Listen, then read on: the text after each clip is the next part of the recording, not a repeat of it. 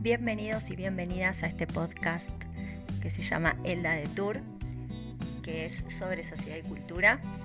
Eh, tiene que ver, por supuesto, con el proyecto que llevo adelante acá en París de turismo cultural, pero también eh, es un poco la intención empezar a armar un, un pequeño medio comunitario para que los latinos que vivimos acá tengamos un lugar donde contar las cosas que hacemos, quiénes somos y, también eh, poder discutir temas que nos interesan, tener invitados de Latinoamérica y que los franceses que viven acá y que les interesa conocer lo que pasa en América Latina de primera mano, no solamente lo que hacemos en París, puedan tener eh, un podcast o alguna información que también está en la web para, para pensar algunos temas eh, de la mano de especialistas y de expertos que van a estar invitados.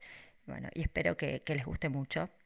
Y por todas estas razones, eh, creo que no podía ser de otra manera ahora que en, los medios la Argentina, en los medios en Francia, mencionan a la Argentina constantemente por el nuevo gobierno de Milei. Los franceses no entienden, la mayoría, cómo, cómo se dio ese cambio en la Argentina y, y las características de este nuevo presidente y nos consultan.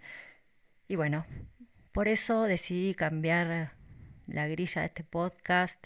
A veces eh, todos te dirían, yo misma como consultora en comunicación, arrancar un podcast de sociedad y cultura hablando de política eh, no va a ser fácil porque a veces es difícil, sobre todo en la Argentina que sigue estando dividida, bastante dividida.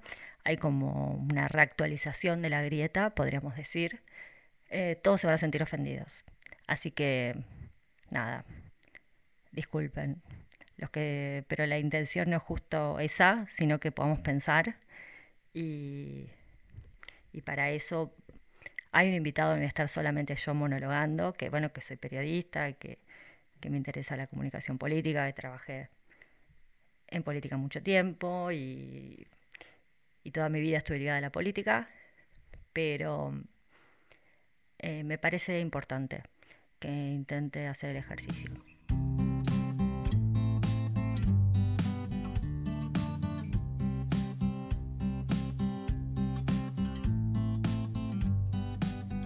Les cuento que la idea de hacer un episodio sobre mi ley está obviamente en el momento uno y el día después de la asunción eh, hice una entrevista que está al final de esta pequeña editorial introducción eh, con Orlando Adamo, que es director de Comunicatio, que es una consultora de comunicación estratégica de opinión pública de la Argentina.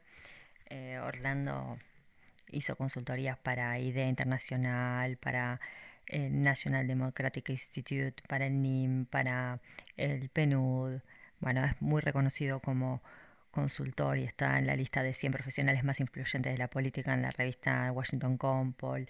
Eh, bueno, miles de consultorías que ha hecho Orlando a nivel eh, de organismos gubernamentales internacionales eh, y nacionales. Bueno, es director del Centro de Opinión Pública de la Universidad de Belgrano, es profesor de Opinión Pública y Análisis Político en la UBA. Bueno, tiene una carrera extensísima y eh, estoy muy contenta de, poder hacer la, entrevista con él sobre un pequeño análisis de la Asunción pero también eh, charlábamos qué es lo que se podía venir y, verdaderamente la pegó en todo. Así que no, tiene todas estas cocardas de, gusto. No, eh, es un gran, gran consultor Orlando, así que eh, les recomiendo que se queden a escucharlo. Y, y, después que hicimos esta entrevista, yo empecé a dilatar la edición del episodio porque pasaban tantas cosas que no quería dejar ningún tema fuera, pues decía, bueno, ahora lo publico. Y vinieron las medidas del ministro de Economía eh, Caputo. Y digo, bueno, tengo que hablar de esto. ¿Qué, fue? Bueno, a, achicar la brecha entre el dólar oficial y el, dólar blue, que bueno, que implica justamente también una, devaluación del peso. La solución que me pareció bastante acertada, la de los bonos para el tema de, las importaciones, el tema de las LILIX, que era también otro, otro de los temas que se empezó a solucionar, que era eh, un, grave problema que, que señalábamos con, también con Orlando. Eso, bueno, se empezaron a comprar dólares para el banco, para las reservas, por algunas cosas que pueden ser más positivas, otras que no lo son. Pero bueno, quería hablar un poco de eso. Después pasó lo del DNU. Y dices, bueno, ¿cómo voy a sacar el episodio sin hablar del DNU? Y ahí digo, bueno, ¿cómo analizar un DNU con 300 medidas, modificaciones o derogaciones de leyes? Verdaderamente es inabordable, es inabarcable y hacerlo bien, bueno, eh, requiere de muchísimo conocimiento, de muchísimos temas diferentes y para cada cual hay una jurisprudencia especial. Entonces, me parecía que ese no podía ser el eje eh, del episodio y digo, bueno, eh, voy a hablar de cómo es un cómo se aprueba un decreto y ya todos lo saben, que ahora um, cómo se aprueba o se rechaza un decreto en la Argentina que ya está en vigencia y se presentaron cautelares. Eh, bueno, entonces digo, no, ¿qué puede ser? Y ahí vino como un poco la parálisis, porque después apareció otra cosa, que era la ley ómnibus que se mandó al Congreso, que también trata otros temas muy importantes. Y la reunión con los gobernadores, que pedían que bueno, revean, por ejemplo, el tema de impuestos a las ganancias, que fue una medida eh, de campaña que, se aprobó que, durante la presidencia, vamos a decir, no sé, de masa, no, de, interina eh, durante el gobierno de Alberto Fernández, pero bueno, que el ministro de Economía y candidato de, del oficialismo era Sergio Massa y que era bastante, se sabía que era algo muy electoralista, ¿no? Eh, que era insostenible en el tiempo. De hecho, eh, incluso los gobernadores, que en su momento lo apoyaron por una cuestión de campaña y mi ley también la aprobó y ahora pues, probablemente se desdiga de eso y, y, vuelva para atrás con esa medida. Bueno, y un montón de cosas, bueno, que analizarlas una por una nos llevaría horas, como dije antes. Entonces ahí aparece, por suerte, un, un tweet en mi eh, eh, en, X que, que, rescataba una idea de Mariana Moyano, una persona a la que yo aprecio mucho, que falleció este 2023, una gran periodista, peronista, eh, que siempre tenía una mirada eh, muy lúcida eh, de, lo que, de lo que pasaba, posiciones diferentes, nos ayudaba mucho a pensar, ¿no? Nunca se quedaba en la fácil. Y, eso está buenísimo. lo que, o sea, a mí me hace respetar a, muchísimo la honestidad intelectual, es algo que no, no abunda, se le extraña eh, y también, no a modo, no sé, no quiero decir a modo de homenaje, pero mm, e-, es lindo rescatar las ideas ¿no? de, las personas que, se pusieron a pensar su país. Estés de acuerdo o no estés de acuerdo, ¿no? Digo, me parece que eso es valioso. Y, en un episodio de su podcast, eh, Anaconda con Memoria, que está disponible en Spotify, hay personas que piensan cosas que, que, no, que nos sirven, ¿no? Porque su manera de pensar justamente nos, eh, nos sirve para, para, pensar otros sucesos de la política. Eh, y esa era la virtud de Mariana, que años antes de que todos nos pongamos a pensar, por ejemplo, en el tema de redes sociales, las nuevas derechas, no sé, ya hablaba hace, no sé, cinco años antes que el resto del tema, una adelantada. En este caso quería retomar su idea de nos quieren volver locos. Ella hablaba de un momento de, la pandemia, una decisión, no importa ahora, para, voy a traer todo el episodio, pero esta idea de volvernos locos como intención política, esta idea de abrumar, ¿no? De, una cosa, ¿no? Una cosa tras otra, ¿no? y en este caso la terapia de shock, que es esto, una cosa tras otra, que no te deja ni pensarlo, ni analizarlo, ni para los que están a favor, ni para los que están en contra, ojo, porque acá también en esta, cuando estás a favor de algo, y es así todo tan rápido, está bien. Decís, bueno, lo que elija, para algo lo elegí, para que haga, para que gobierne, para que se mueva. Bueno, ojo, porque quizá en esa también te llevan puesta y no te diste cuenta. O sea, una cosa es eh, dar luz verde, tener confianza, y otra cosa es, bueno, pará. O sea, vos también te tenés que poner a pensar que quizás hay cosas que las tendrían que discutir un poquito más eh, y que rozan lo inconstitucional, ¿no? Em, y esto me parece importante, porque yo decía, bueno, ante este tipo de, de acciones no se puede responder con la lógica o con una lógica argumentativa, un hilo argumentativo, porque lleva 15 horas, decía explicar cada, cada, cada una de estas medidas y, y, por eso desistí de hacer eso, sino pensarlo de esta manera. Eh, hay que ponerle lógica igual, ¿no? pero otra. Eh, y, de, informarnos, y, hay gente que se dedica a cada uno de estos temas en profundidad.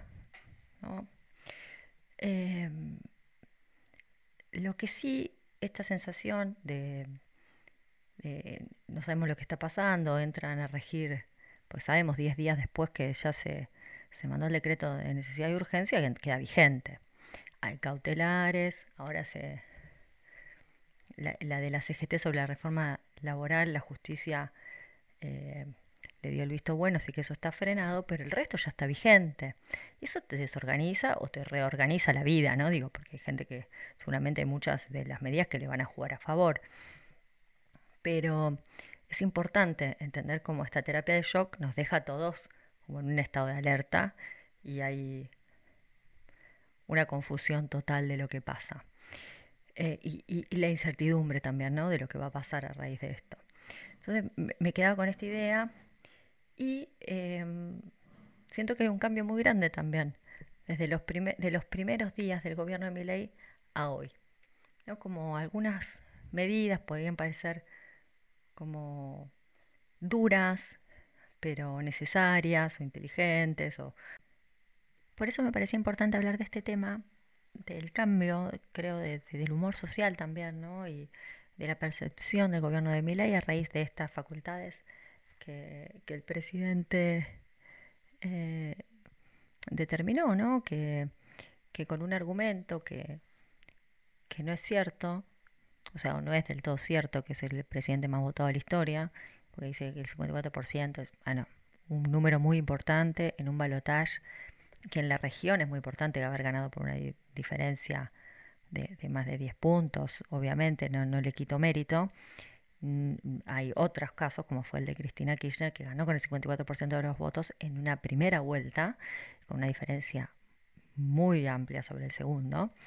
Y eh, no creo que tanto en un caso como en el otro eso les otorgue eh, superpoderes o puedan ¿no? prescindir de discutir eh, o pasar sus leyes por el poder legislativo.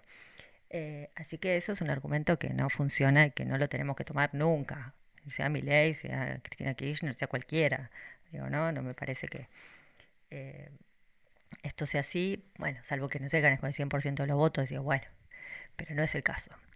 Eh, tampoco me parece, eh, dice, bueno, es una dictadura, tampoco, o sea, ganó en elecciones legítimas, y después podemos discutir si enviar ese decreto con 300 modificaciones de leyes constitucional o no es constitucional. Digo, eso por supuesto, hay que debatirlo. O podemos decir que rozan lo inconstitucional. Em, pero bueno, eso no es el punto, sino es este cambio también. y, y, una alerta, ¿no? Eh, mucha gente, justamente por esto, porque ganó en una segunda vuelta, que apoyó a mi ley, ya se siente un poco desencantada. porque no se esperaba este abuso de poder? Porque eso sin duda es una, esto es un abuso de poder. Lo podrán justificar con que la crisis lo amerita. Perfecto, y hay gente que puede estar de acuerdo. Perfecto. Ahora, ¿hay un abuso de poder? Sí. Em, entonces, ojo con eso. Eh, yo lo veía notando, pero por suerte hay una, una encuesta, un estudio que hizo una, Suban Córdoba, que son excelentes, em, donde esto aparece, que la imagen de, de empezó a caer muy rápidamente, eh, como no ha pasado en la historia de Argentina, eh, un presidente que, caiga tan rápido, ni bien asume, Eh, yo sé que va a decir es el costo que voy a pagar para hacer, para modificar la Argentina y, y es el costo de hacer esta terapia de shock y podemos hablar ahí de, de, un primer momento, cómo se diferenció o cómo siempre contó que en sus charlas con el expresidente Mauricio Macri hablaban de esta idea de que uno de los errores del, macrismo, que fue otro gobierno eh, anterior al que se acaba de ir, que, es, que fue el de Alberto Fernández, es que decía que su gran error había sido apostar por el gradualismo. Entonces, sabe que es un costo muy alto a pagar y que aprovecha esta luna de miel, ¿no? Estos primeros días donde eh, la gente está esperanzada alguna, ¿no? Eh, con un cambio y, se le otorgan, hay cierta flexibilidad, estos famosos 100 días que se le dan a todos los gobiernos. Pero bueno, ya aparece eh, esta caída en el, en el análisis que hacen Suban Córdoba y también un número 54% que no está eh, de acuerdo con el, gobierno. También aparece un alto rechazo eh, de, la, ley enviada al Congreso, de alto rechazo al, DNU. Eh, entonces, tenemos que tener presente que los consensos en la Argentina, y bien lo menciona este análisis, son muy efímeros. Eh, recordemos el caso de Alberto Fernández, que llegó a tener 80% de imagen positiva y se fue como uno de los peores presidentes de la historia. Entonces, me parece que eh, hay, tiene que estar alerta también el, el, gobierno de que no se puede hacer cualquier cosa, por más que eh, se necesite un cambio.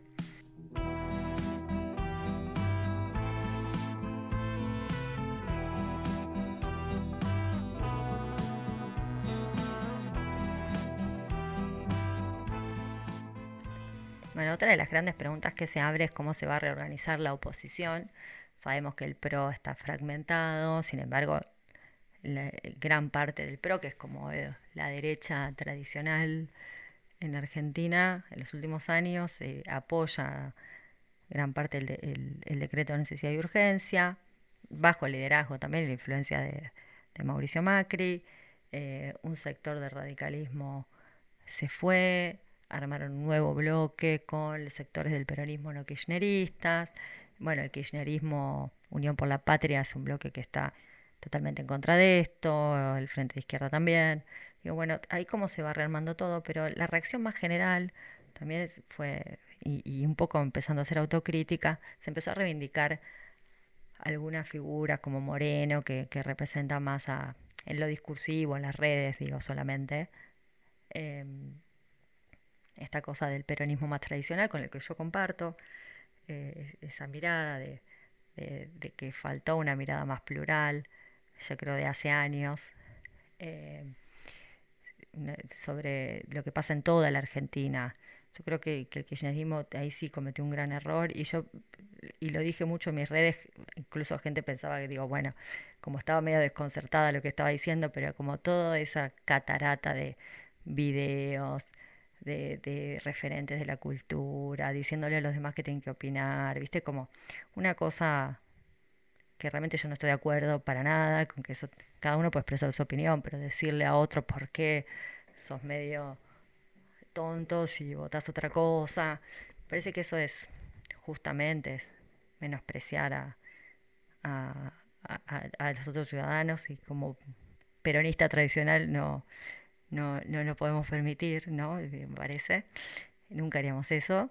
Pero que se, que se dio más en la batalla, se quedó mucho más en la batalla cultural y en una cosa medio progre palermitana, que es el chiste y la joda y la crítica que siempre le hacen también de los sectores más liberales. Y creo que un poco es así. Eh, y que se olvidó de pensar en algo más, más federal que por eso Milei ganó también en todo interior del país. Eh, y ocupó lugares y llegó a sectores y empezó a representar a los sectores populares que el peronismo ya no representa.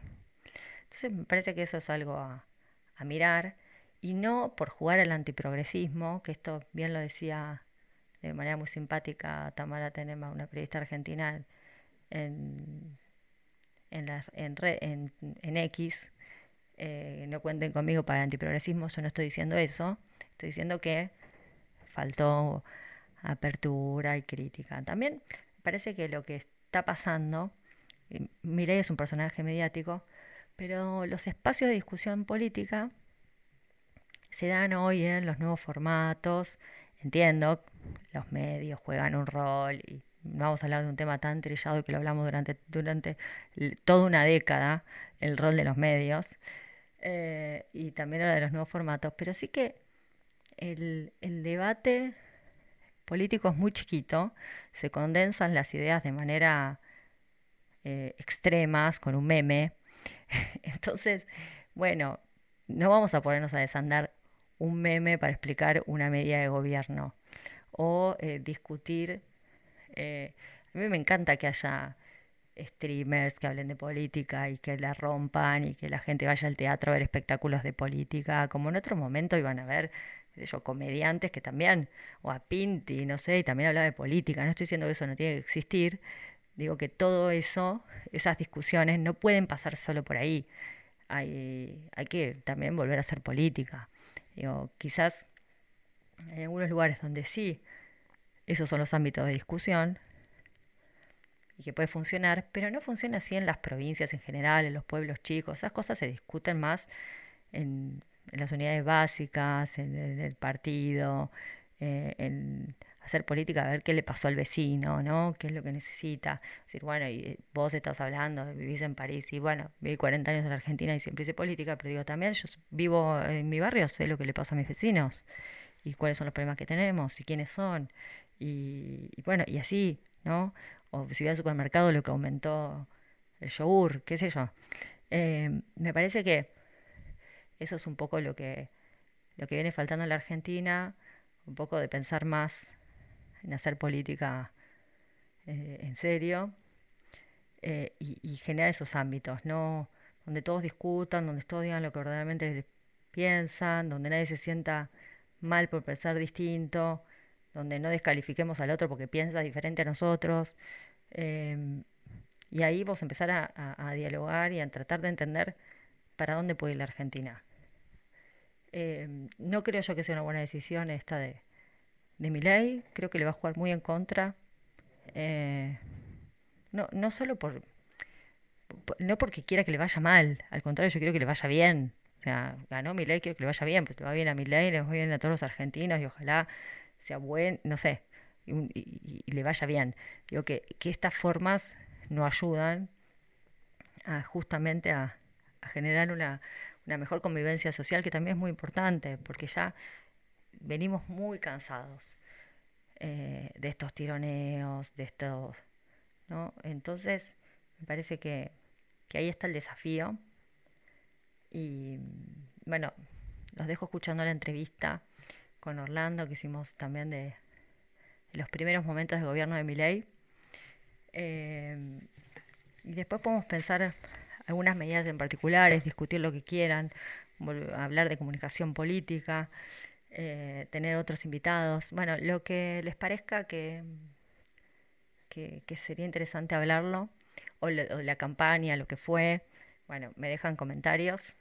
Espero que que les interese esto. Bueno, también en relación, antes de, pasar a la entrevista, les cuento que en relación a lo que es la política internacional, ya estuvo acá en Francia Diana Mondino, que es la canciller.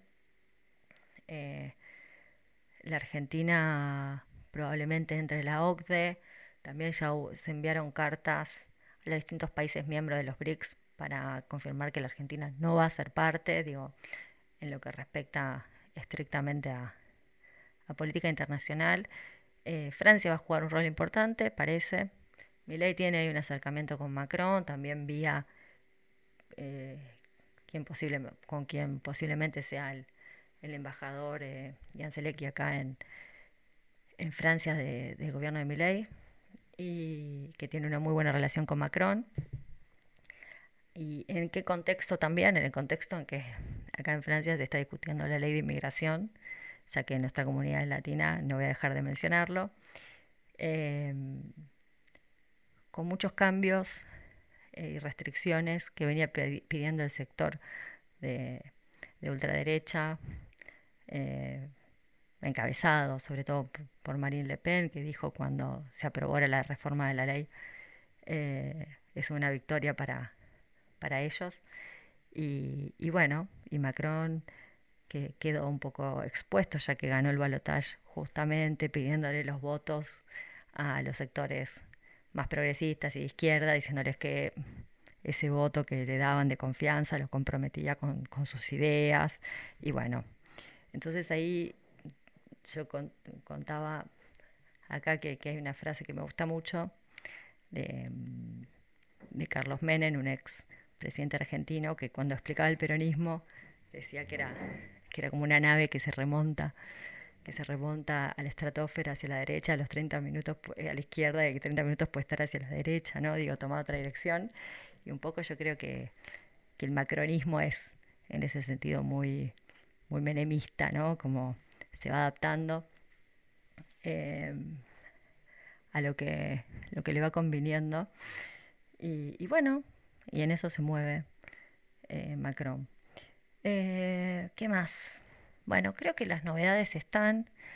Eh, discutir y pensar cada punto de la ley no me parece tiene sentido. A los que les interesa, yo voy posteando y reposteando info en mis redes, eh, arroba Elda Tomasini, no en Elda de Tour, que están los episodios, pero como mi trabajo como periodista y consultora, voy también compartiendo información de política de los que están todo el día en el tema o los especialistas en cada una de las áreas, en Twitter, en Instagram, así que me pueden seguir ahí para eso, pero acá me parecía más importante que plantear las bases para, para pensar un poco y y dejar este episodio eh, justamente como un inicio para seguir pensando después hacia dónde vamos, pero para leerlo desde, desde otro lugar, ¿no? De, desde este que también planteaba Mariana, que, que no es un, que es, es una intención, abrumar,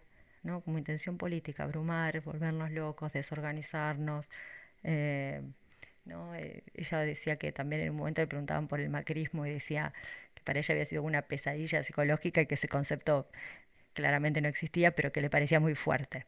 Entonces, yo sé que hay mucha gente que va a estar escuchando este podcast que está viviendo esto como una verdadera pesadilla. Sé que hay otras personas que han escuchado este podcast que están muy contentas con el triunfo de mi ley y están muy de acuerdo con que vayan con el decreto a fondo.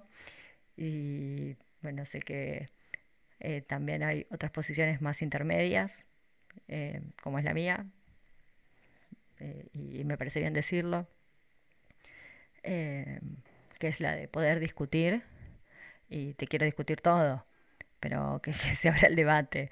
Me parece que eso es lo que le va a dar calidad democrática a, este gobierno y lo que es mejor para el país.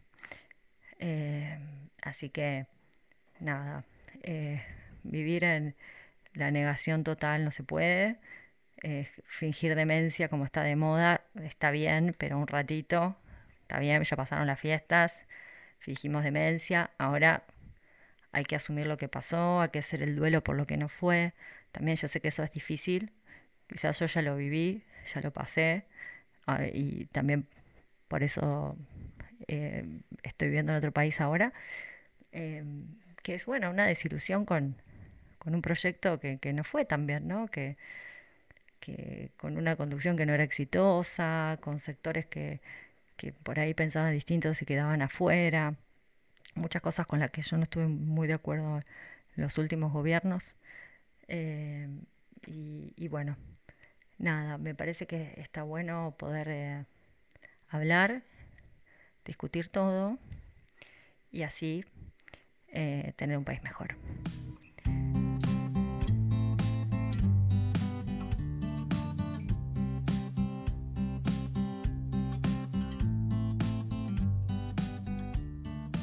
A ver, la primera palabra que me viene a la cabeza cada vez que se habla de mi ley es incertidumbre. Creo que es el salto a la incertidumbre más grande que dimos en los 40 años de democracia. Es decir, Alfonsín no fue un salto a la incertidumbre, Menem no fue un salto a la incertidumbre, de la Rúa menos todavía. Eh, ponele la situación del año 2001, hubo un conato de incertidumbre que duró, la verdad que duró tres semanas como mucho, eh, pero después vino alguien totalmente previsible como Dualde. Eh, ponele Kirchner, eh, ahí vamos a otorgarle que a, Néstor no, la verdad que la gente no lo conocía. generó alguna incertidumbre, pero estaba el aparato del partido detrás. Finalmente era el PJ gobernando. esto es un salto de incertidumbre en montones de dimensiones como nunca vivimos, por el estilo de liderazgo, por el tipo de reformas que dice que va a hacer, porque no tiene partido detrás, porque tiene siete senadores de 72, 35 diputados de 257, no tiene un solo gobernador y para armar los equipos de trabajo tiene que recurrir a otros. O sea que es una cosa que parece, la verdad, eh, realmente muy frágil por un lado, tiene respaldo popular, sacó el 55% de los votos, ganó en lugares impensados para alguien con las ideas de mi ley, es la realidad, eh, pero también es cierto que tiene mucho voto frágil, porque el 55 no es real, lo de él es el 30, el, 55, el 25 restante hizo una opción entre una cosa u otra y eligió a mi ley. Y la otra cosa es que la situación económica, y ahí voy a coincidir con mi ley, es inenarrable, mente mala. Sí, exactamente. Sí, un poco los números y el diagnóstico que presenta mi ley, creo que en eso coincidimos todos. Eh, la inflación, los números que están, la deuda, eh, los precios. Mira, yo creo que la deuda externa es el menor de los problemas, porque la deuda externa se negocia con voluntad política y hay voluntad política del otro lado, del lado acreedor. O sea, no quieren hundirnos, porque hay una decisión estratégica, sobre todo del principal país que forma parte del Fondo Monetario Internacional, que es Estados Unidos, que básicamente es el que marca el rumbo, que es que eh, Argentina no va a ser la cabeza de entrada, de, cabeza de desembarco de China en la región. Es una decisión geopolítica que ellos toman. Entonces, desde ese lugar, yo tengo muy buena información desde hace bastante tiempo de que cualquiera que gane, que fuera alguien totalmente fuera de rango, eh, va a tener ese respaldo. El problema es lo que hay para adentro que es inimaginable, porque nosotros recién decíamos, yo mencioné Menem recién, con su programa de reformas, pero hay 40% de pobres y casi 15% de indigentes. Entonces, eh, eh, vivir una situación semejante con, sobre esta masa actual de pobreza e indigencia hace impredecible el pronóstico y yo te diría, desde mi punto de vista, preocupante el pronóstico de la convivencia social.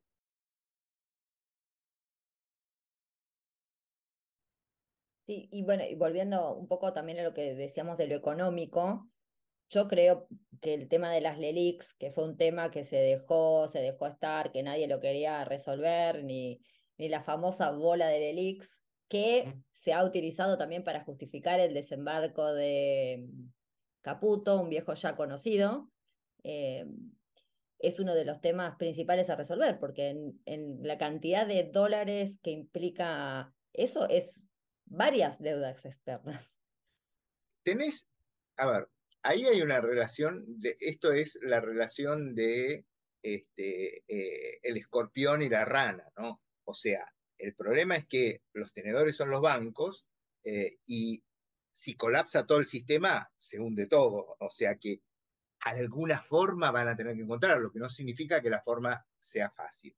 El segundo problema que yo veo, eh, además de todos los que hay, es que la inflación no va a parar de ninguna manera en los meses próximos. Lejos de eso, la sensación que yo hoy tuve en la calle es que empezó una remarcación feroz, porque en teoría, porque en realidad no lo sabemos, en teoría todos estos sistemas que se fueron todos fracasados, ya ni me acuerdo los nombres, precios justos, precios no sé cuánto, no funcionan más. Claro. O sea, que en teoría vos podés poner el precio que quieras con la incertidumbre que hay, te imaginas que lo que hacen es remarcar de una manera excesiva para tratar supuestamente de protegerse. Entonces va a haber inflación y muy alta, lo dijo Milet, va a haber inflación y muy alta. Tenés una pelota financiera interna que es complejísima y que hay que resolver. Eh, tenés eh, porcentajes de pobreza e indigencia altísimo y lo que les está diciendo a la gente, lo que él dijo el otro día, que la gente aplaudió, es no vamos a estar mejor, vamos a estar peor. Claro, claro. Bueno, e, eso es eh, desde lo comunicacional, también lo interesante del fenómeno de Milley, eh, porque justamente él habla de esta inflación, habla de ajuste, dice no hay plata, y la reacción que vimos eh, ayer en el día de su asunción fue que eso se aplaudía también, ¿no? Eh, quizás, no sé, yo hipotetizo, no sé qué pensás vos, que, mm, que bueno, que de vuelta esté la figura presidencialista comentando la situación, es algo que la gente espera, creo que eso fue una reacción positiva, pero también es incomprensible. O sea, cualquier persona que está fuera de la Argentina dice, ¿cómo esta gente aplaude que le digan, vamos a ajustar motosierra? O sea, yo escuchaba gente cantando motosierra. no, sé, qué, qué, qué, pensás vos. Ah, era el núcleo duro de sus seguidores, que son unos fedallines, como tienen todos los partidos políticos grandes en Argentina, que pueden llegar a cantar cualquier cosa. ¿no? Eh, no es eh, yo te diría que eso es, hasta más preocupante, porque no es la gente que vos encontrás por la calle y que lo votó. Yo creo que, yo creo que hay varias, varias cosas que me parece que están pasando. Una es que la gente creo que no dimensiona exactamente cuando él dice lo que dice, lo que, lo que realmente va a significar en la cotidianeidad. Porque, por ejemplo, a mí en la UBA, en lo que va del año, y ya no va a haber más aumentos, calculo, te tengo que hacer la cuenta, siempre la hago a fin de año, creo que recibí el 125% de aumento como profesor. Que vos lo decís en cualquier lugar civilizado del mundo, no tengo que darte el ejemplo, si te quedan mirando. Bueno, en teoría eso no va a pasar más en, ese, en esa envergadura, no les va a dar presupuesto. No porque se meta a discutir el tema, sino porque directamente va a mandar un presupuesto que la UBA va a tener que contestar, muchachos, esto es lo que les podemos dar porque no tengo más plata. Y va a pedir y no se la van a dar. Y yo en eso creo que sí va a pedir no va a dar, no va a dar. Entonces, yo creo que la gente no dimensiona hasta dónde le va a pegar en el bolsillo directamente. Yo creo que los que cantaban eran los núcleos duros, que todos los tienen, que cantan cosas, ya sabemos, este, y que en el fondo eh, son fanáticos. La otra cuestión que creo es que él buscó, creo que comunicacionalmente tuvo aciertos ayer y desaciertos. Entre los aciertos es que al revés de Macri, que Macri siguió a Durán Barba, el tipo agarró y dijo, esto es un desastre pero ¿sabes qué creo que hizo? A lo mejor es también una, cuestión de deseo mío más que realidad. Me parece que él lo que quiso es, eh, parece que lo pintó peor de lo que es, porque si le sale mejor, si lo, lo, logra mejorar en menos tiempo, es como que va a tener un efecto de, bueno, se estaba prendiendo fuego todo, pero yo apagué el incendio. ¿Entendés? al revés de lo que hizo Mac. Si es que lo pensó, que yo, yo al personaje no lo tengo tan calibrado eh, en ese sentido, porque hay cosas que, por ejemplo, que creo que son aciertos, como es, si esto fue así, para mí es un acierto. Eh, al revés de Macri, que hablaba de los brotes verdes del segundo semestre, este dijo, esto va a ser un desastre, y no, tenemos salida y estamos hechos pelota. Con lo cual, si el tipo la logra revertir de alguna manera rápido, ojo con eso. Eh, y creo que la gente en ese sentido ha hecho un contraste. Eh, alguien decía, hoy, salió en los medios, que este, por fin uno que nos dice la verdad. Claro, claro, eso digo, ¿no? En, mostrarse como una figura que es transparente, que creo que es su gran eh, atributo, digo que lo fue durante toda la campaña, más allá de sus ideas, yo creo que es, creíble, es lo que es. Yo pienso que a mí me pasa que lo escucho y creo que él realmente está convencido de su plan, de sus ideas. Eso creo que lo lo a transmitir eh, durante toda la campaña, en el debate. O sea, uno puede estar de acuerdo o no con mi ley, pero creo que pocos pueden tener dudas de su honestidad intelectual. Eh, es un fundamentalista del mercado. Con el riesgo que es un fundamentalista. Él, cree lo que dice. A ver, ahora, la pregunta es, dejando de lado el 30% de los fedallines, de los fanáticos, ¿cuánto tiempo la gente va a aguantar que la inflación siga subiendo y que tu sueldo ni siquiera, porque yo perdí 20 puntos en la UBA, mirá lo que te estoy diciendo, ¿no? O sea, y en alimentos te diría que debemos haber perdido posiblemente 30 puntos. En, otras cosas no, porque aparte hay una distorsión total de precios. Eh, que yo no sé quién, ese es otro, otro, tema del que no se habló, quién va a poner orden con las tarifas, porque yo pago 9 eh, euros de luz. Claro. En, en, casi 150 metros cuadrados en el barrio de Belgrano. Eh, y pago. es muy eh, poco, tenemos que decir que es muy poco.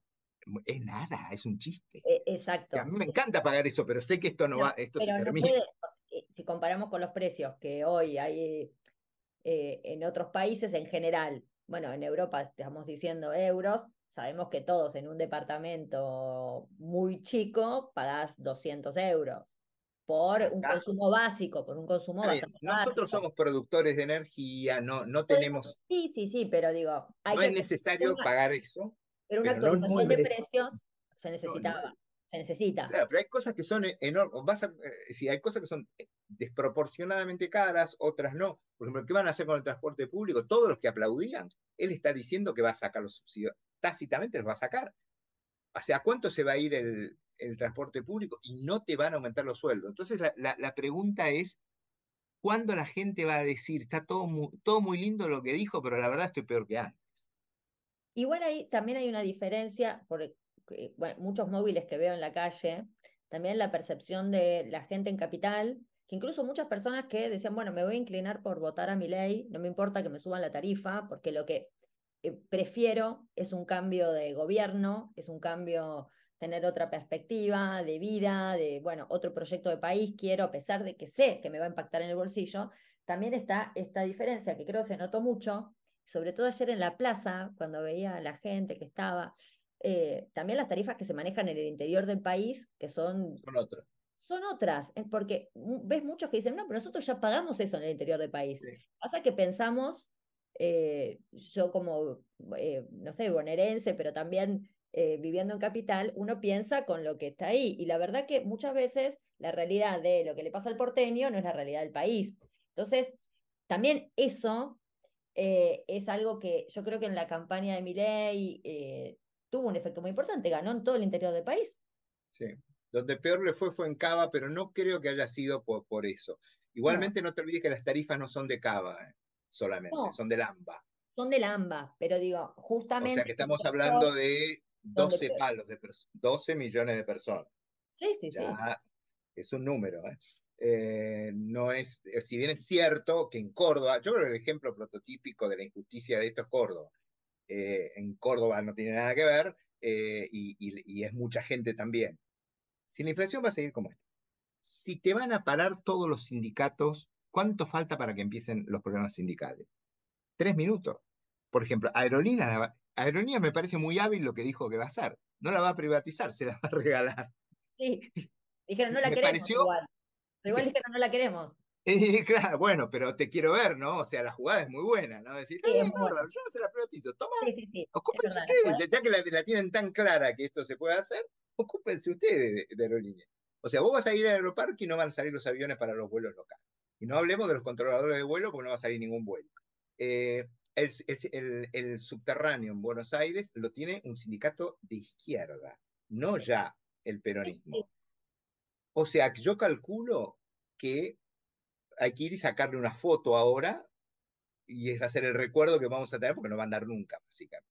Entonces, yo me pregunto, la espalda de la gente, ¿qué, eh, dónde puede tiene? ¿Cuánto? Porque, porque la gente, viste, todo muy lindo, pero no te olvides que el 30% es real de él.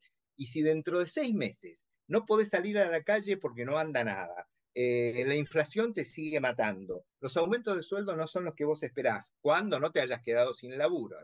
Eh, la verdad eh, es preocupante y que no sé cómo va a ser en el Congreso. Ese es un misterio.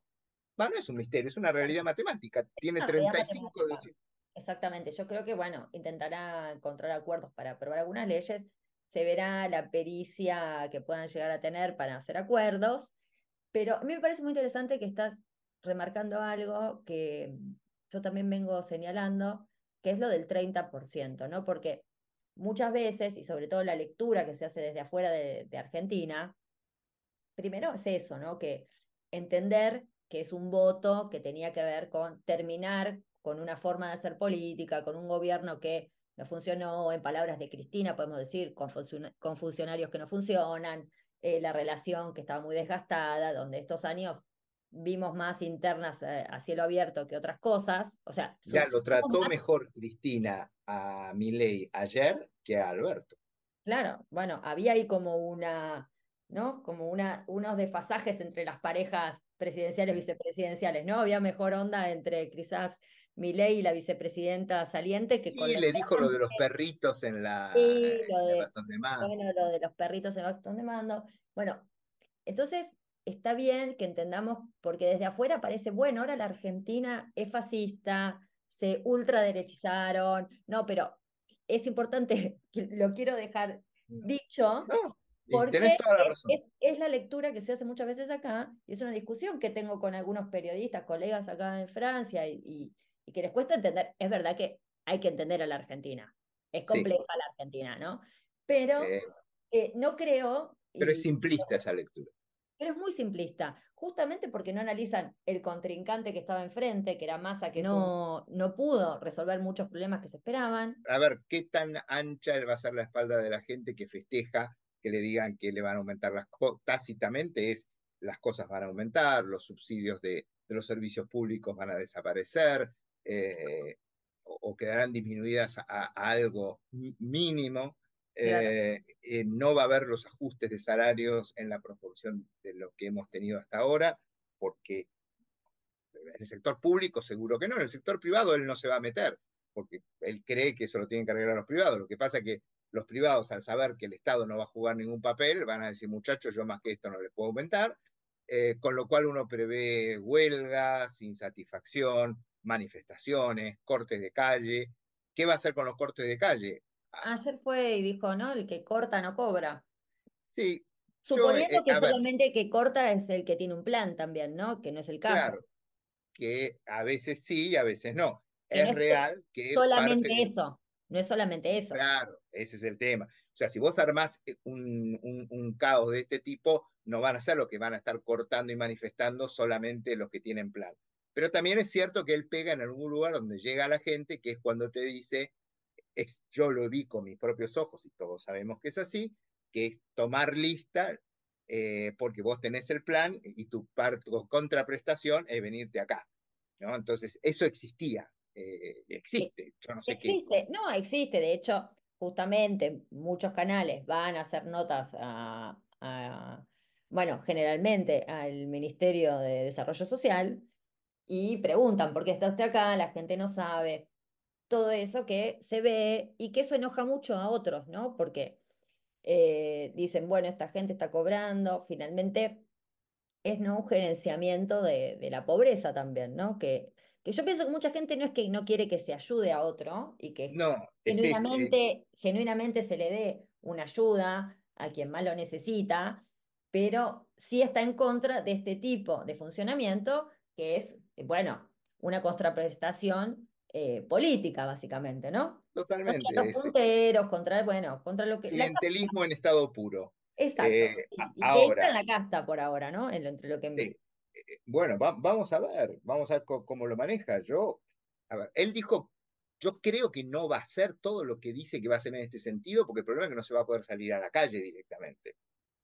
yo quiero creer que va a ser en ese sentido, así como estoy convencido que en lo económico va a ser shock, y, va a hacer muy rápidamente muchas cosas, como liberar el mercado de cambios, que va a ser explosivo cuando eso suceda.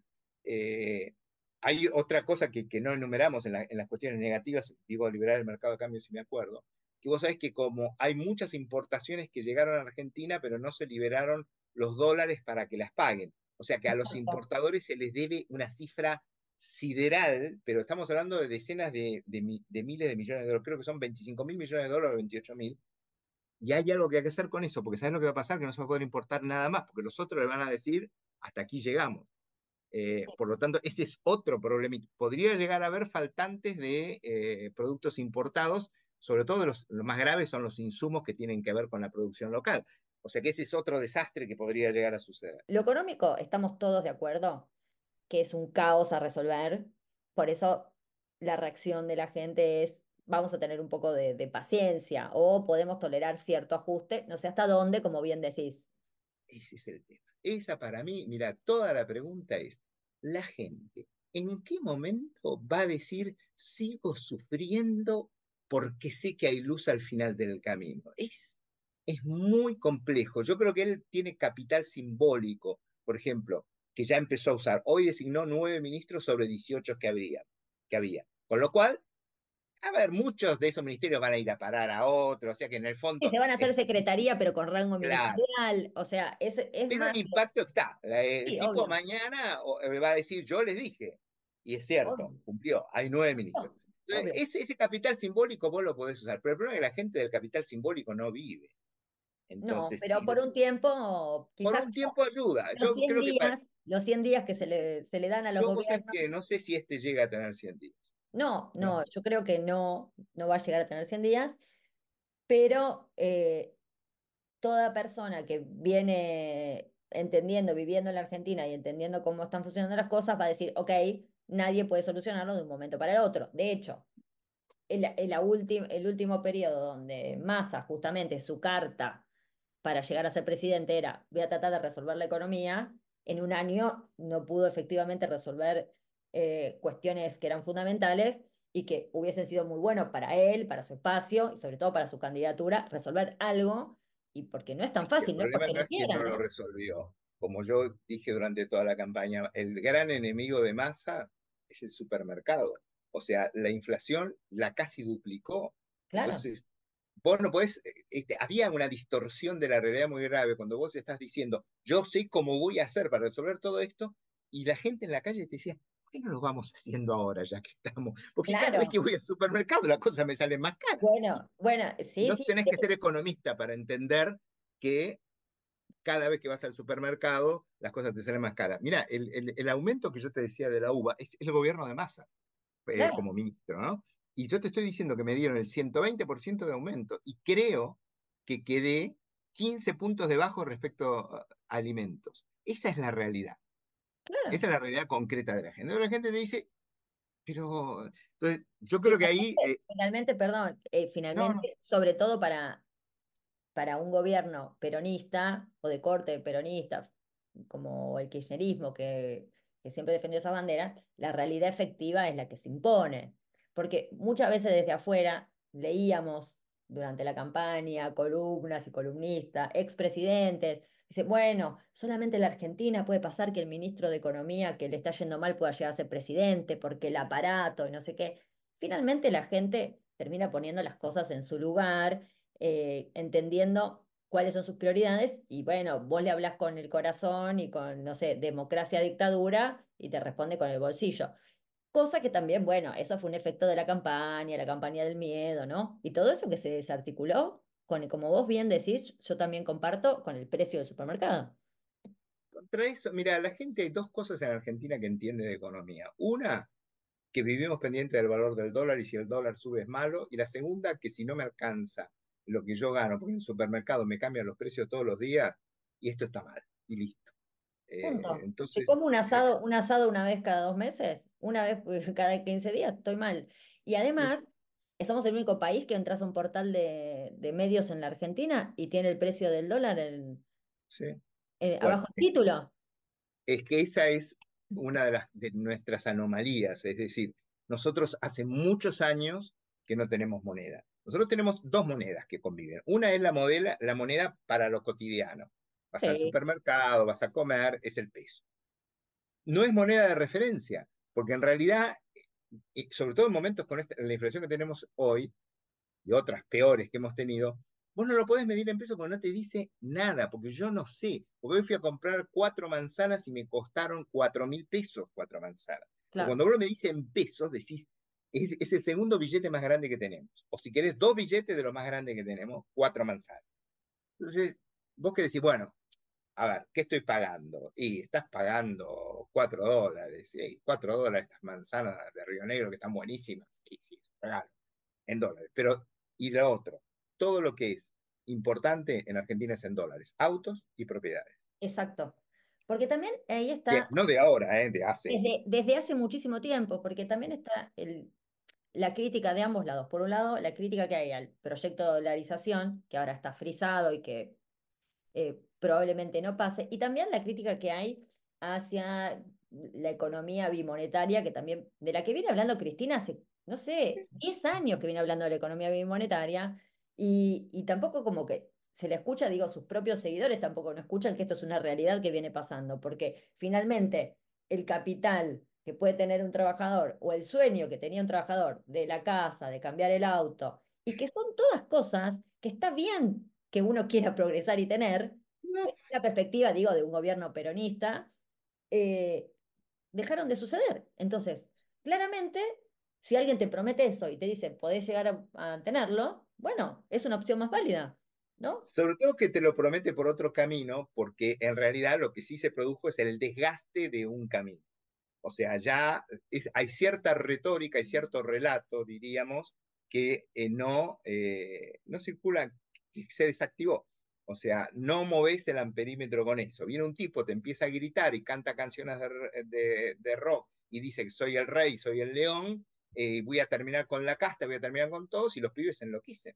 Porque vos sabés que hay una cosa del votante de mi ley que es muy interesante, que vos generalmente tenés que un género vota más al otro, a un candidato eh, en cada elección, que a veces, a, a veces viene muy parejito y no es significativo. Lamentablemente perdimos el hermoso dato que, que daban, para los que nos dedicamos al análisis político, las mesas por género, porque ahí quedaba perfecto. Claro. Claro. Eh, ahora, esto depende de las encuestas, porque la verdad, del único lugar que lo sabemos es de las encuestas. No lo sabemos de otro lugar. Este, pero antes era muy fácil porque te decían mesas femeninas y vos veías y te salía perfecto. Y en general era una cosa así. A veces alguno ponele sacaba el 53% del padrón masculino, 47% del femenino o a la inversa.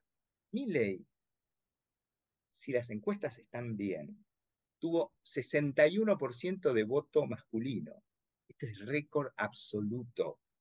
Y además de voto, masculino de menor de 25 años. Entonces, vos pensás que ese, ese es su 30% del que hablábamos antes. Son estos pibes que le vienen y dije, vamos a romper todo. Y a los chicos de, 18, 19 años, ¿qué más les puede gustar que le digan que van a romper todo lo que hicieron los padres? Vamos a romper todo, se acabó. Y, y del otro lado no hubo contrarrelato. O sea, no, se armó un contrarrelato que, que dijera, no, porque tampoco lo podés defender cuando la gestión es espantosa, es la realidad. Pues si vos duplicaste la inflación y quedaste dos millones de pobres en 12 meses, y bueno, esos son los números, andá, Exacto. Entonces, bueno, ahí hay otras cuestiones también que a veces eh, se discutieron, si la cuestión de todo lo que se venía hablando de los feminismos, de las agendas, eh, que también fue un avance, en la Argentina y hay mucha gente que está en contra de eso. Digo, esta decisión explícita de, de, mi ley, de no hablar, por ejemplo, de la jefa cuando habla de su hermana y decir el jefe, estas cuestiones que son simbólicas, pero que también son una respuesta a todo un movimiento que en la Argentina se puso en marcha, muy progresista, y que bueno, hay gente que realmente eh, está en contra. Yo creo que lo supo canalizar muy bien. Eh, yo que pertenezco eh, a, a uno, de, pues yo soy binario, soy viejo, te imaginas que a mí eh, cierto tipo de cosas ya no me, no me llegaron. Eh, me levanto a la mañana y, pienso igual, y si pienso igual que cuando tenía 18 años, eh, lo que te quiero decir es que una cosa que a mí, a mí, me dicen muchas veces los varones jóvenes, es, los más reflexivos, me dicen, no sabemos cómo dirigirnos a las mujeres. Claro. Porque es como que en algún punto eh, a los más reflexivos, a, los más conscientes, a nosotros les importa tres pitos, ¿no? Pero a, los más conscientes dice, tengo miedo de decir algo eh, y que se interprete de alguna manera que no es la que quiero que se interprete. Si las bestias siguen existiendo, eso, eso, eso no les hace efecto a nada. Entonces, de repente, yo creo que él supo canalizar cierta no sé si llamarlo exceso, pero cierta, el impacto de un cambio demasiado rápido para lo que el cambio implicaba. ¿no? Entonces de repente hubo gente que quedó en el medio y decía, ¿y ahora qué hago? Este, yo dando clase en la universidad, por ejemplo, tengo que ser sumamente prudente con todo lo que digo. Eh, tengo muchas estudiantes mujeres jóvenes y entonces tengo que estar pensando siempre la vista puesta en el fondo de la clase y, eh, súper cuidadoso. Bueno, también es eso, también lleva mucho tiempo de, de construir un montón de, cosas que uno tiene de, eh, no sé, que son incorporadas y que no quiere decir que eso también a veces no sé, alguien tiene un gesto, dice algo, que esa persona sea violenta, machista y un montón de cuestiones por algo que ni siquiera está reflexionando sobre eso, que es producto de la sociedad en la que se crió y que vive, que puede empezar a reflexionar sobre eso, justamente es una tarea, pero que no lo está haciendo a propósito para incomodar, aunque incomode y que ahora se tenga conciencia de que quizás es una situación que incomoda. Pero esa también es una característica de... Él tomó muchas cosas, sí, pero también él tomó muchas cosas de lo que en el mundo llamamos las nuevas derechas o características de estos personajes, líderes que dicen, bueno, estamos contra la agenda, contra la agenda 2030, estamos contra tal cosa, contra tal otra, Está contra el cambio climático, te dice que se puede contaminar el agua porque es un recurso que tiene costo cero.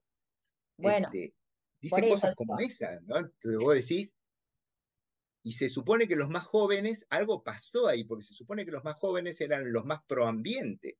Y sin embargo, este. Algunos. Para mí, eso igual es un fenómeno de un sector muy pequeño que se amplificó en los medios. Yo creo eso, ¿eh? personalmente no lo tengo, no he visto estudios sobre eso en la Argentina, pero sí creo que en la Argentina también hay un sector que fue planteando ciertas cosas, bueno, y, se amplificó muchísimo, que me parece bien, porque es una cuestión a tratar. De hecho, el Papa Francisco, que es otro personaje que apareció muchísimo en la campaña y que también ayer la Iglesia, eh, ahora hablemos un poco, vamos a hablar un poco de la Asunción, tiene una respuesta a muchas de las cosas que ley plantea, eh, es un tema eh, global, pero bueno, eh, él supo canalizar esto de, bueno, es mentira, es ficción, no existe, no es un problema, es algo que va a pasar, bla, bla, bla. Tenemos una diputada en su lista electa y es terraplanista. Claro, claro. Es decir, yo siempre digo que para mí el terraplanismo es el límite de la vara, ¿no? O sea, si vos pensás que hay gente que, cree que la Tierra es plana a esta altura del partido, de las naves espaciales, de los satélites, de todo lo que se te ocurra, eh, cuando van a viajar a la Luna en el 2030 de vuelta, eh, de ahí para abajo. Pero yo me cruzo con gente que es terraplanista. Digo, cuando vos te pones a hablar desde un lugar de no estoy juzgando y conversemos, hay gente que cree en eso realmente, como gente que cree que la educación sexual integral en los colegios no sirve para nada cuando tenemos demostradas pruebas que ha servido muchísimo en la denuncia de los niños de acosos en sus familias, que, eh, que ha mejorado muchísimo esa situación, las denuncias y todo, que es algo que positivo, que tiene que seguir estando para mí, eh, que te dice convencido que no y que no y que no sirve para nada. Entonces, no hay, es, o sea, no hay forma de discutir contra eso. A mí lo que me quería, me quedaba pendiente de charlar con vos, que es un poco de de la imagen de ayer, a mí dos o tres cosas que, quiero saber qué pensás. De, por un lado, eh, el rol de su hermana como primera dama o en ese lugar que lo que pasó ayer, y la cuestión que me parece novedosa para la Argentina, eh, interesante también, que fue lo de la ceremonia interreligiosa. A mí, eso me, a mí eso me gustó en lo personal, porque siento que como país somos un ejemplo de convivencia, eh, cuando estamos viendo los conflictos que hay en el mundo. Y bueno, pero también implica una posición que está tomando el presidente de, un jefe de Estado, ya no es su, su, posición personal o su creencia personal. Así que sobre estas dos cosas que me parecen la novedad, quizás, em, quiero saber tu opinión. A ver. Mira, respecto del rol de la hermana, yo creo que la hermana de Milei cumple dos funciones. Es su sostén emocional. No te olvides que él viene de una familia donde la relación con los padres, que es curioso porque están vivos y están bien, digamos, no son personas que no pueden hablar, ni mucho menos, pero no, no han cumplido ningún rol en campaña, cuando muchas veces la imagen de la familia extendida de los candidatos es un asset en la campaña para mostrarlo como una persona común, como una persona. acá, acá esto no existe, él no tiene hijos, por lo tanto... Eh, Villarroel tampoco, Villarroel tampoco. sí, que, que yo te diría que dado el perfil de Villarroel, es, eh, haces muy bien en señalarlo, es todavía más notorio, ¿no? Porque él es un personaje más excéntrico. Yo no la veo a Villarroel como excéntrica, la veo en otra, en otra calidad, ¿no? Eh, no digo con esto que sea mejor, habría que pensar.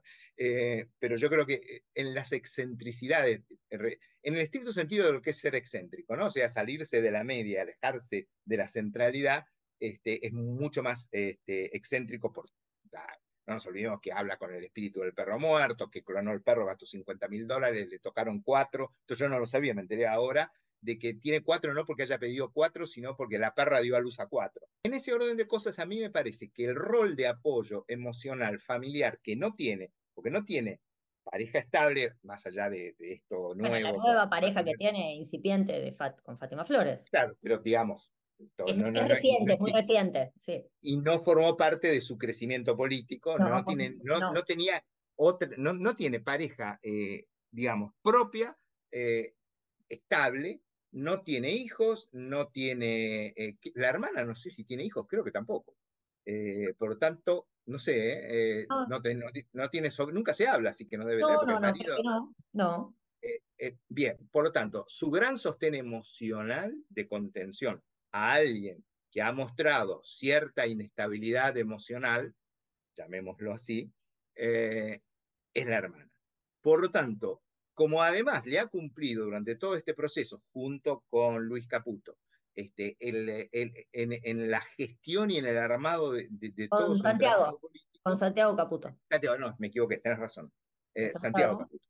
Eh, pues son todos, es que son, son todos caputos ahora de repente. Eh, tengo que aprender el árbol genealógico de los caputos. Para son todos, es, sobrino, creo que es sobrino. Sobrino, primo, sí, sí sí, sobrino segundo, me parece. Pero, pero, para señalar que es otro, otro, otra persona, que es un joven, ¿no? Exacto, que ha sido clave, ¿eh? Ojo, que a mí me gusta porque cumple con el rol que yo entiendo que tienen que tener los consultores, que a veces uno en la televisión ve otra cosa, de perfil bajo, ocuparse de, del cliente y no ir a hacer show off y a dar este, eh, no, es, el tipo de consultoría que nosotros podemos decir que nos gusta, personalmente. Exacto. A mí, como colega, yo, la verdad, sinceramente, a mí me gusta hacer las cosas de esa manera. Ir a dar lecciones a la televisión me parece frívolo.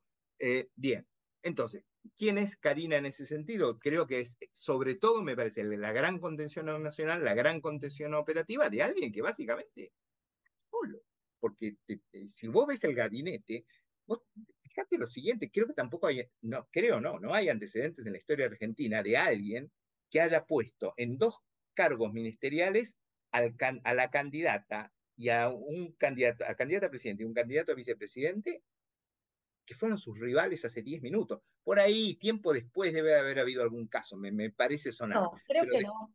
No, que yo recuerde no, pero es verdad que también eh, muchos críticos de, de ley que también intentan decir, bueno, al final la casta está ahí ahora y estabas en contra de ellos, tampoco nos olvidemos que en un momento el pedido de ley cuando no había crecido tanto las encuestas, ni siquiera habían pasado las pasos, era competir en una gran paso. Entonces, si entendemos, eh, no vemos solo la foto de hoy y vemos la película un poco más, o sea, completa, podemos decir que eh, no traicionó a su electorado porque se lo viene planteando de un primer momento. Él mismo decía, yo quiero participar en una gran paso, quizás incorporarme para debatir esto porque nuestras ideas son muy parecidas.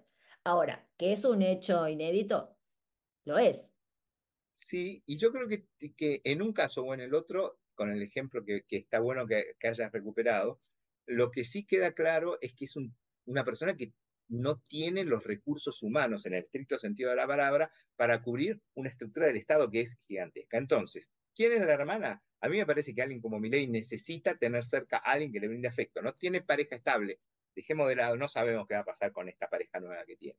Pero no me parece por el perfil que pueda ser una persona de contención. Entonces, la contención se la da la hermana, le resuelve un montón de problemas operativos, eh, lo ayuda en la elección de un montón de cargos que no tiene mucha idea de, cómo resolver. Eh, la verdad que vamos, eh, otra cosa, creo que es la primera jefa de gabinete de la historia. Ella igual no es jefa de gabinete, va a ser, el jefe de gabinete es Nicolás Pose y ella va a ser la secretaria general de... sí, no, le dio el cargo de... No, bueno, pero ahí, sí hubo, tenés razón, me equivoqué yo. Porque, mía. Pero, ese cargo sí hubo. Secretaria General de la Presidencia. Secretaria General de la Presidencia, que me parece un puesto ideal para ella, por justamente generalmente los secretarios son las personas muy próximas al, al presidente, desde lo personal, quiero decir, como un sostén emocional y todo esto que ella representa, pero de ahí quizás a eh, ocupar ese lugar que generalmente ocupan las parejas, más allá de la cantidad de años que lleven juntos. De hecho, está el caso acá de, no sé, Sarkozy y Carla Bruni, que fue una pareja que se armó y, empezó ella a funcionar como primera dama eh, cuando su noviazgo era muy incipiente, su relación, su vínculo era muy incipiente. Es algo llamativo y, generó impacto, yo creo, también un poco en, ¿no? las reacciones que vimos del día de ayer. Tipo, en, muchas cosas está solo. O sea, yo te diría que con sus ideas estaba, con sus ideas puras está bastante solo, porque es un anarcocapitalista, eh, ya es, si él pudiese desaparecer al Estado. Eh, además de eso, eh, está solo efectivamente o, tiene muy pocas cercanías emocionales que lo solidifiquen, está solo operativamente porque tiene cuatro, cinco personas, seis como mucho de confianza, pero no tiene estructura de partido. Y volvemos, no tiene diputados, tiene senadores, no tiene gobernadores. O sea que me parece que la, presencia de Karina Milei ahí es, eh, va a ser clave, eh, para bien o para mal, no lo sabemos todavía, durante todo el mandato. Sí, coincido. A mí igual eso me parece que también hubo con mucha empatía. Eh, a mí me generó ese vínculo entre hermanos. también hay un sector grande de la sociedad que ese vínculo también, ese amor por los animales, le parece conmovedor, conmovedor. Eh, y bueno. Somos, Buenos Aires es la ciudad con más mascotas, le hicieron la encuesta ahora, más mascotas del planeta. Bueno, justamente, por eso digo a veces, de hecho, Massa también usaba este recurso como decir, bueno, yo me muestro con mi familia, de hecho lo usó cuando terminó su discurso, cuando ganó las PASO, subir, fueron, fueron subir eh, los dos, los dos precandidatos, no, ya candidatos del espacio de Unión por la Patria con sus familias, para contraponerse a, la imagen que tenía ley y sin embargo, eh, eso no importó a la hora de elegir. Cosa que finalmente termina por confirmar que ya a nadie le importa eh, el estado civil, me parece, del candidato, su vida privada. Tiene que ser algo muy, muy exótico para que te toque en algún sector de la población. Eh, a ver, en países como Argentina, ojo, no es en toda Latinoamérica. en todos lados. hay otros países que son mucho más conservadores eh, en ese punto. Bueno, y otra cosa que se cayó, que yo discutí con algún colega amistosamente, es que claramente Massa le ganó el debate a Milei y no movió el amperímetro. Bueno, ya vamos a tener que ir cerrando, pero como interreligioso, digo, por todo lo que fue en la campaña, ¿no? Cómo él fue variando eh, sus dichos sobre el Papa Francisco, que para nosotros como argentinos es una figura muy importante. Más allá si seas católico o no seas católico, ¿no? Es el argentino más importante en el mundo. Por ahí, para vos no, sí, para otros será, no sé, Messi, no sé, pero digo, a nivel. No, no, no, No, no, lo digo por vos, digo por un oyente que está escuchando el podcast. Puede ser ah, otro, ah. otro argentino vivo que tiene mucho impacto y muy conocido, pero la iglesia participó activamente. Eh, y ayer, en esta. Eh, no fue una misa, bueno, sino ceremonia finalmente interreligiosa, fue una novedad y obviamente desde la iglesia el arzobispo bajó una línea que interesante, como un poco de una respuesta a unas políticas de Milei, pero fue una novedad también, ¿no? el encuentro con Zelensky y, él nombrar en el discurso lo de Hanukkah, ¿no? Porque el discurso lo nombró. Sí, a ver, eh, yo creo que hay ciertas cosas en, en, en Milei que hacen a su personalidad y que tienen que ver con ciertas contenciones, a mí me parece que tiene así como tiene la hermana, yo creo que este misticismo que él canaliza con su proceso de incorporación a la religión judía, me parece que le ocupa, le ocupa ese espacio, me parece que es un espacio de certidumbre para él. Se manifestó como un hombre muy creyente en el discurso, porque dos veces lo dijo cuando éramos dos diputados este, y decían no van a poder hacer nada, y él dijo cuando el de arriba decide, este, en eso es bastante parecido a Messi, que Messi este, siempre dijo que cuando en las finales que perdió, varias, eh, dijo, bueno, este no era el momento, Dios no lo había decidido, y en cambio fue en el, en el Mundial y en la Copa América. Eh, pero yo creo que e, e, eso lo, lo, conecta también con cierta parte de la población que es creyente de, de los dos lados. Yo en lo personal, pero es una opinión muy personal mía, creo que en este momento, teniendo en cuenta el tamaño de la colectividad judía en Argentina, un acercamiento, digo en este momento por lo que está pasando, eh, un acercamiento tan abierto a Israel es peligroso. Claro. Porque porque nos volvemos target y ya, y ya lo vivimos a esto y acá entra cualquiera y hace cualquier cosa, ¿no? Yo sería más prudente, pero evidentemente es algo importante para él, creo que es, es un, ha sido una de las grandes novedades de ayer, no hay antecedentes tampoco, pero ley también es un outsider y te manda todo el tiempo señales de que yo soy algo distinto, y hago las cosas de otra manera, y, y es así. Eh, directamente eh, a lo que, eh, lo que hace referencia en las políticas exterior que puede tener en relación a esto es, bueno, trasladar la embajada a Jerusalén y un montón de cosas que, por ejemplo, Bolsonaro en un momento había prometido y no logró hacer. Bueno, veremos si avanza en ese sentido. A mí me parece que, bueno, ayer se notaba también la diferencia cuando escuchaba el discurso del rabino que cuando escuchaba a las otras, ¿no? Cómo lo afectaba emocionalmente. Bueno, nosotros le hicieron, le, hicieron campaña en contra también, o sea. Eh, sí, y, pero eh, su lema, y que citar a Macabeos, más allá que si esa cita de Macabeos está en el Antiguo Testamento, no está, o está en el, bueno, no importa. Es de los dos en realidad. Es de los dos en realidad, bueno, y estábamos el otro día en la discusión de eso con, con algunas personas que conocen más de la religión judía. Eh, justamente, ¿no? Finalmente la batalla se va a definir no por las fuerzas de los soldados, sino por las fuerzas que vienen del cielo. Entonces hay como esta cosa de un mandato divino. Eh, yo hoy, y lo voy a usar para promocionar este podcast, vi un cartel de alguien en la plaza que decía Dios, motosierra y trabajo, ¿no? Como los grandes ordenadores. Y, y hay, ¿no? Como una cosa mística, eh, como de predestinación, ¿no? Que también va a asignar un poco esta etapa. Así es veremos. Igual vos sabés que en estas cosas que, eh, místicas que marcan una cierta predestinación, si después las cosas salen horriblemente, yo nunca sé cómo se explica, las personas suelen encontrar igual la vuelta. Pero yo creo que el mensaje, que es lo que a nosotros no, nos interesa. No me acompañó la suerte, dijo Alberto. La, sí. necesitado un poco más de suerte, la cosecha, ah, pero, ah, pero el gobierno anterior. Hay muchas cosas que ya la gente viene escuchando igual. Eh, la gente está y eso, eh, bueno, algún día hacemos uno de la comunicación del gobierno eh, anterior, yo creo que pasó a los anales, ¿no? De, peor no se pudo hacer. ¿sí? No, de la historia de la comunicación gubernamental. Yo creo que es, me, me, cuesta imaginar algo peor.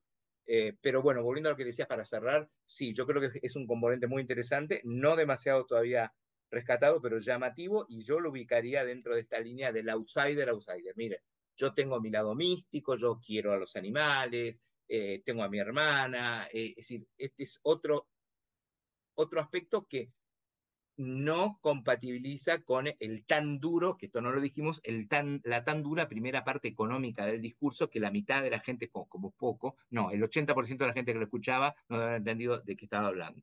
Entonces, yo creo que esto es lo que lo compensa.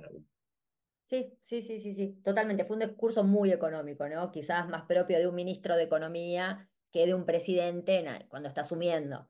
Pero... Y de un ministro de Economía que no quiere que la gente le entienda, porque alguna de las cosas que ponerse a explicar los déficits gemelos en ese, ese no era el lugar para hacerlo, pero él es así.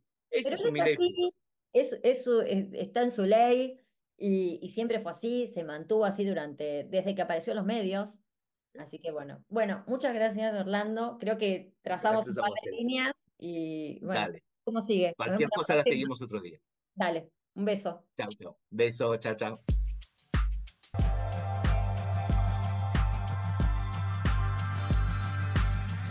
Gracias a Orlando Adamo por esta entrevista. Gracias a ustedes por quedarse hasta el final. Muchísimas gracias a Moen Ross que edita este podcast y que me tiene una paciencia infinita con, con esto nuevo que estamos lanzando en el de Tour.